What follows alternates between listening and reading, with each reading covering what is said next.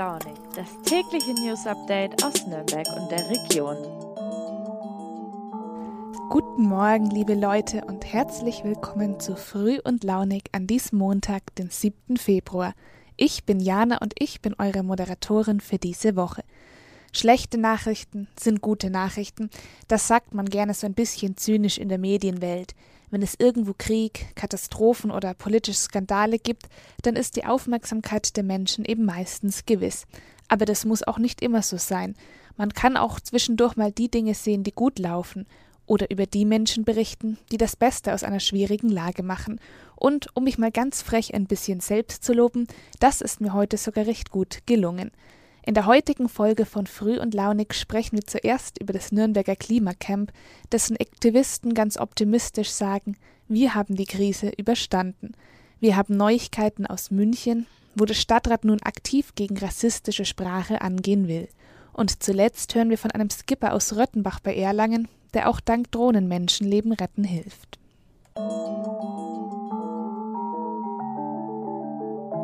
Seit September 2020, fast eineinhalb Jahre also, gibt es in Nürnberg mittlerweile das Klimacamp am Seebalder Platz. Das Ziel der Umweltaktivistinnen und Aktivisten, die Nürnberger Kommunalpolitik in die Pflicht nehmen, damit die Stadt mehr für Umwelt- und CO2-Neutralität tut. Eine der Hauptforderungen dabei, den kreuzungsfreien Ausbau des Frankenschnellwegs zu beerdigen, der in den nächsten Jahren für hunderte Millionen Euro durchgeführt werden soll. Im letzten Herbst erklärte die CSU, die Forderungen des Klimacamps seien nun durchkommuniziert. Doch das Klimacamp hielt dagegen und verkündete, man wolle so lange bleiben, bis sich in der Stadt tatsächlich etwas bewege. So ging es in einen zweiten Corona-Winter. Und der war nicht leicht für die Mitglieder des Camps, wie mein Kollege Marco Puschner aus der Lokalredaktion berichten kann. Ja, lieber Marco, schön, dass du da bist. Du warst ja beim Klimacamp am Seebalder Platz. Da hatten die Umweltaktivistinnen und Aktivisten ja im letzten Herbst und Winter mit einigen Schwierigkeiten zu kämpfen. Was war denn da eigentlich los?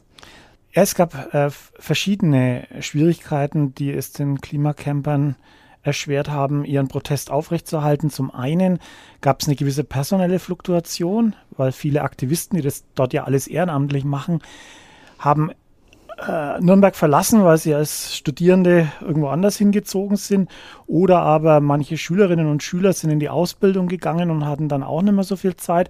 So gab es eine gewisse personelle Fluktuation. Und das zweite Problem waren die permanenten Streitereien mit der Stadt, die den Platz ja wegen des Christkindlesmarkts äh, gebraucht hat. Da hat man sich dann gerade auf einen Kompromiss geeinigt, als der Christkindlesmarkt ohnehin abgesagt wurde. Und das alles hat die Camper wohl sehr belastet stimmungstechnisch, sage ich mal. Aber jetzt sind sie wieder ganz guten Mutes, dass sie noch eine Weile durchhalten.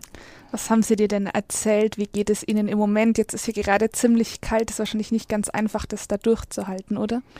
Ja, sie sagen, sie fahren im Winter wirklich mit Minimalbesetzung, um als Versammlung gewissermaßen äh, den Rechtsstatus zu wahren, braucht man zwei Teilnehmer einen Versammlungsleiter und einen Versammlungsteilnehmer. Äh, und mit dieser Minimalbesetzung versuchen sie sich auch durchzuschlagen. Aber sie haben schon vor, dann im Frühjahr wieder auch stärker mit äh, politischen Versammlungen ähm, mehr Publikum zu gewinnen. Das heißt, Sie wollen auf jeden Fall noch eine ganze Weile auf dem Seebalder Platz bleiben. Genau. Und mit den kalten Temperaturen, da kommen Sie schon zurecht momentan, weil Sie Schlafsäcke und Wärmflaschen haben und manche sagen sogar, sie schlafen dort besser als zu Hause. Was sind denn so die Pläne, die Sie für das kommende Frühjahr haben und haben Sie da Befürchtung, dass das vielleicht mit der Stadt wieder Konflikte gibt oder glauben Sie, jetzt sollte das dann alles wieder laufen? Ja, die Pläne sind zum einen kleinere politische Veranstaltungen, äh, zum Beispiel der, der Frauentag am 8. März, den wollen sie auch groß ins Zentrum rücken, weil die Klimacamper ja immer für sich den Anspruch haben, auch soziale Themen aufzugreifen und sich nicht nur aufs Klima zu fokussieren. Probleme befürchten sie für den Mai und auch den Juli, wenn wieder Großveranstaltungen auf dem Programm stehen, nämlich die Blaue Nacht im Mai und das Badentreffen im Juli. Da haben die Camper Sorgen, dass die Stadt hier wieder ihre Nutzungsinteressen äh, stärker in den Fokus rückt und dass die Camper dann womöglich sich einschränken müssen. Alles klar, dann danke dir für die Einschätzung. Ja, bitte sehr.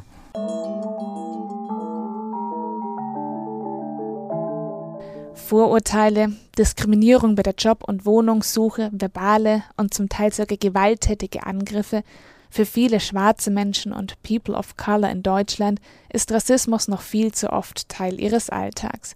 Nicht zuletzt seit den Black Lives Matter Demonstrationen ist die Debatte darüber viel mehr in die Mitte der Gesellschaft gerückt.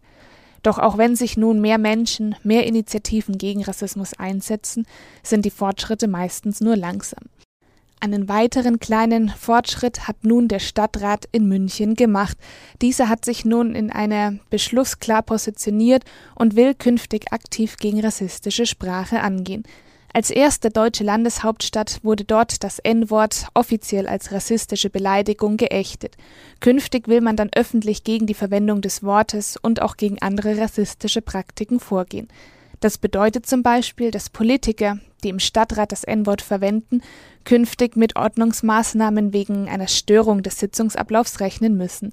Stimmt die Staatsregierung zu, werden auch bald Bußgelder fällig. Dem Antrag haben alle Fraktionen im Stadtrat zugestimmt, außer der AfD-Fraktion. In Nürnberg gibt es übrigens ein ähnliches Ansinnen. Ende November haben hier die Stadtratsfraktionen der Grünen und der SPD ebenfalls einen Antrag eingebracht, das N-Wort künftig zu ächten.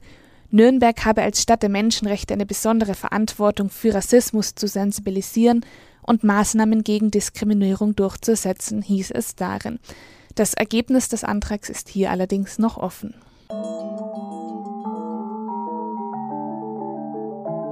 3183 Menschen. Mindestens so viele Migranten sind 2021 beim Versuch, über das Meer nach Europa zu fliehen, gestorben. 2047 Tote zählt die Internationale Organisation für Migration im Mittelmeer, 1136 Verstorbenen Vermisste auf der Atlantikroute. Gut vernetzten Hilfsorganisationen zufolge soll die Zahl der Toten auf dem Atlantik sogar noch dreimal höher sein als die offiziellen Zahlen. Seit Jahren sind es ja vor allem solche Hilfsorganisationen Ehrenamtliche, die sich für die Rettung der Menschen aus Seenot einsetzen. Einer von ihnen ist René Stein aus Röttenbach bei Erlangen. Er war zuletzt mit Mission Lifeline vor den Kanaren unterwegs. Meine Kollegin Claudia Freilinger aus der Erlanger Redaktion erzählt, warum diese Route besonders gefährlich ist und warum René Stein für seine Mission eine Drohne im Gepäck hatte. Liebe Claudia, wie wurde denn überhaupt aus einem fränkischen Skipper ein Seenotretter auf dem Atlantik?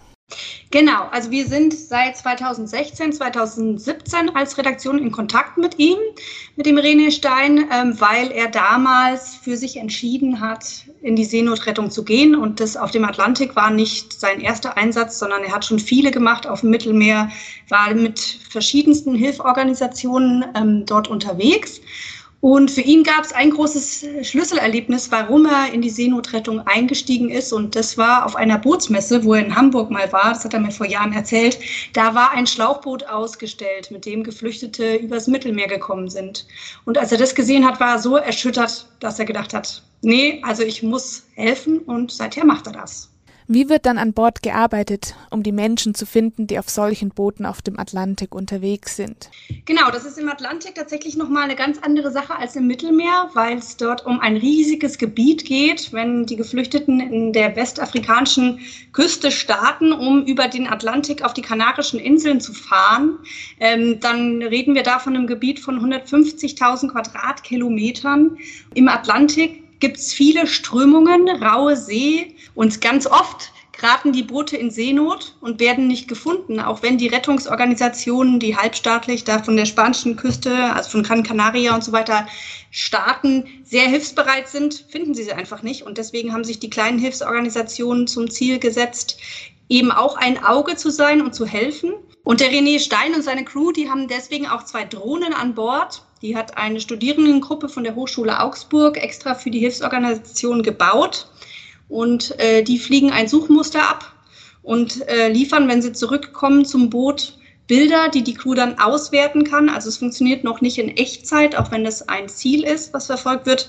Ähm, und so können dann Boote gefunden werden, die vielleicht auf dem Radar untergehen würden oder einfach beim Kreuzen äh, gar nicht in die Sicht kämen. Welche Erfahrung hat René Stein in den drei Wochen an Bord gemacht? Also zum einen ging es ihm darum, die Technik zu testen. Da haben sie jetzt viele neue Erkenntnisse gewonnen, die dann wieder an die Gruppe nach Augsburg geht, um das weiterzuentwickeln. Und es war tatsächlich so, dass sie bei ihrem Einsatz auch ein Boot gefunden haben. Das war dann allerdings in der Nacht. Da sind die Drohnen nicht gestartet. Das hat er tatsächlich auf dem Radar entdeckt.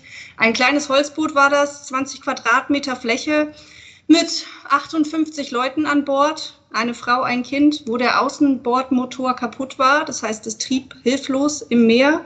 Wenn sie sie nicht gefunden hätten, die Menschen, wer weiß, was mit ihnen passiert wäre. Zum Glück war es so, dass als sie gefunden wurden, alle noch gesundheitlich in einem guten Zustand war, waren und ähm, auch die Wasservorräte noch ausreichend waren, so dass der René Stein einfach bei der Küstenwache anrufen konnte, da ist die Seenotrettungsorganisation ausgefahren von Spanien her, war nach ein paar Stunden dort und konnte die Menschen an Bord nehmen, die dann nach Gran Canaria gefahren wurden ähm, und da eben erstmal untergebracht werden. Plant Stein denn noch weitere Rettungseinsätze auf dem Atlantik? Genau, also das steht noch nicht fest, welches die nächste Tour sein wird. Es war aber so, dass er bis jetzt jedes Jahr eine gemacht hat, eben für verschiedene Hilfsorganisationen. Ähm, und er wird weiter unterwegs sein. Ja, im vergangenen Jahr haben insgesamt etwa 22.500 Menschen den gefährlichen Weg über den Atlantik gewählt und viele von ihnen sind dabei in Seenot geraten. Auch 2022 wird wieder mit zahlreichen Migranten auf dieser Route gerechnet. Für einige von ihnen könnte die Suche mittels Drohnen lebensrettend sein. Und damit sind wir für heute auch schon wieder am Ende von Früh und Launig angekommen.